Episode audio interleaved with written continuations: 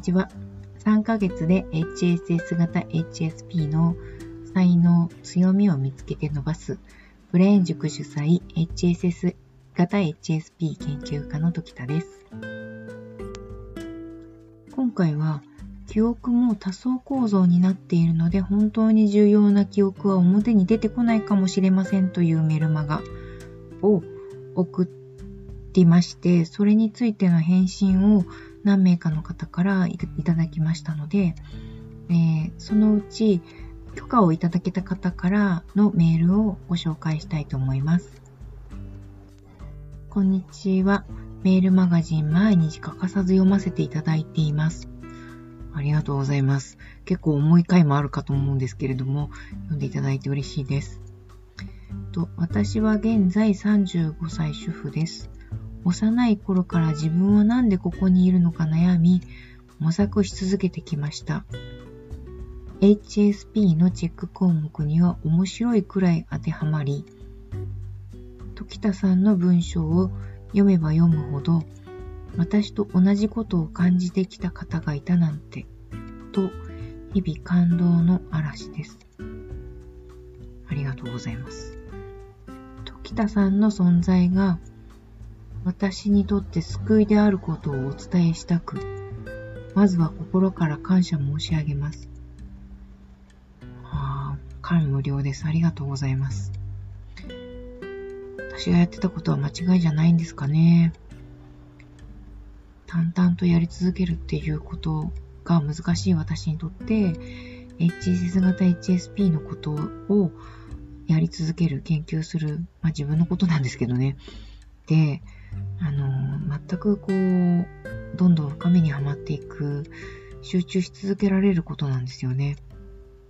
そのことで感謝していただけるなんて本当に感動です。と、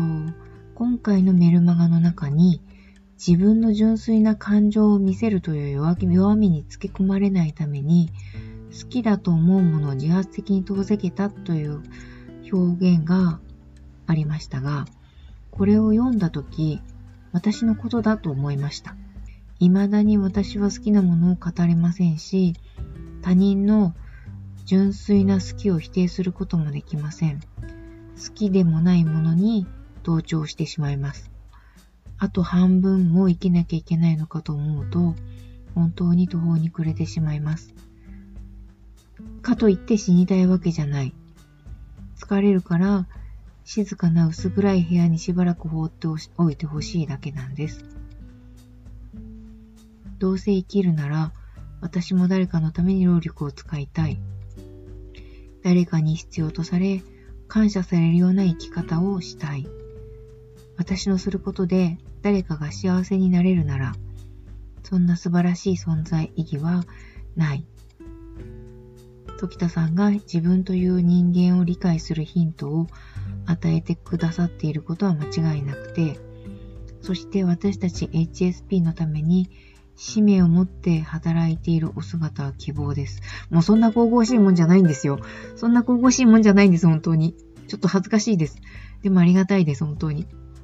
これからも頑張ってください。とのことです。どう思われます？まさしく HSS 型 HSP の考えてることをほんと表現がうまいですね。まあ、K さんなんですけど、的確に表されてるなと思います。もう、文章うまくて羨ましいです。あの、読み上げさせていただいているものは、な、中間部分は少し抜かせていただいてます。ちょっと個人情報が入ってるところもあったので、その部分は外して読ませていただきました。本文の中にはですね、結構赤裸々にご自身のことを語られている内容がありまして、それを読ませていただいて、えっと、切実にあの伝わってくる内容だったんです。そして、無駄な表現がないところがまた素晴らしいなと思います。私が文章を書くとですね、あっち行ったりこっち行ったりしちゃうんですね。なんかこう、すごくぴょんぴょん飛び跳ねてってしまうので、こう元に戻すのに一苦労ですし、読んでる方もわかんないんじゃないかと思うんですよね。ほんとすいません。と、どう思われましたでしょうか？えっと、読んでいいですよっていう感想を皆さんと共有できたらなというふうに思います。私本当に読み方も拙いですし、聞きづらいんじゃないかなというふうに思いますけれども、まあ、あの、落ち着いてていいっていうふうにおっしゃってくださる方もいるので、あの、こんな感じでよければ、あの読みますし、皆さんと共有できたら嬉しいです。どうでしょう？言いたいわけじゃないっていうふうに書かれてましたけれども、まさにそういう感じですね。もう終わりにしてもいいかなと思うことが出てきちゃうこともあるんです、私も。でも、積極的に死にたいというわけじゃないんですよね。疲れちゃうんですよね。なのでえ、自分を取り戻すということのために自分のメンテナンスは積極的にするようにしています。疲れちゃうとメンテナンスをしようとも思わなくなってしまうので、定期的にするっていうことを組み込んでしまっているんですね。そうすることで、ドカーンと落ちることもなく、まあ、特段、今はもうあの何年か前に比べたら、ものすごく落ち込みがあるわけではないので、軽いのは自分でメンテナンスしますし、カウンセラーの先生とかに聞いてもらうとか、生体の先生に見てもらうというようなことは定期的にやるようにしています。できればやった方がいいと思います。淡々とやり続けるっていうことが一番の力になるんじゃないかなというふうに思います。あの、若い HSS 型 HSP の方たちはまだエネルギッシュなので、あれしたい、これしたいっていう風に動き回っていただいていいと思います。っていうか、できる時にやってほしいです。30代のうちにできればやれることはガンガンやってみていただきたいし、試してみていただきたいと思います。それが必ず40代、50代になった時に肥やしになると思いますから、試してみていただければなというふうに思います。そして体力がなくなってきたり、動けなくなってきたり、えー、落ち着きが必要だなというふうに思って、だんだん思ってくると思いますので、そしたら淡々とやり続けるっていう方向性に徐々にスイッチしていけばいいと思いますし、それができてくると思います。そのためにやってほしいことは、ご自身の紐解きです。ご自身の悩みを紐解いて、暴露してもいいと、こんな私だって分かってもいいというふうに進んでいっていただければと思います。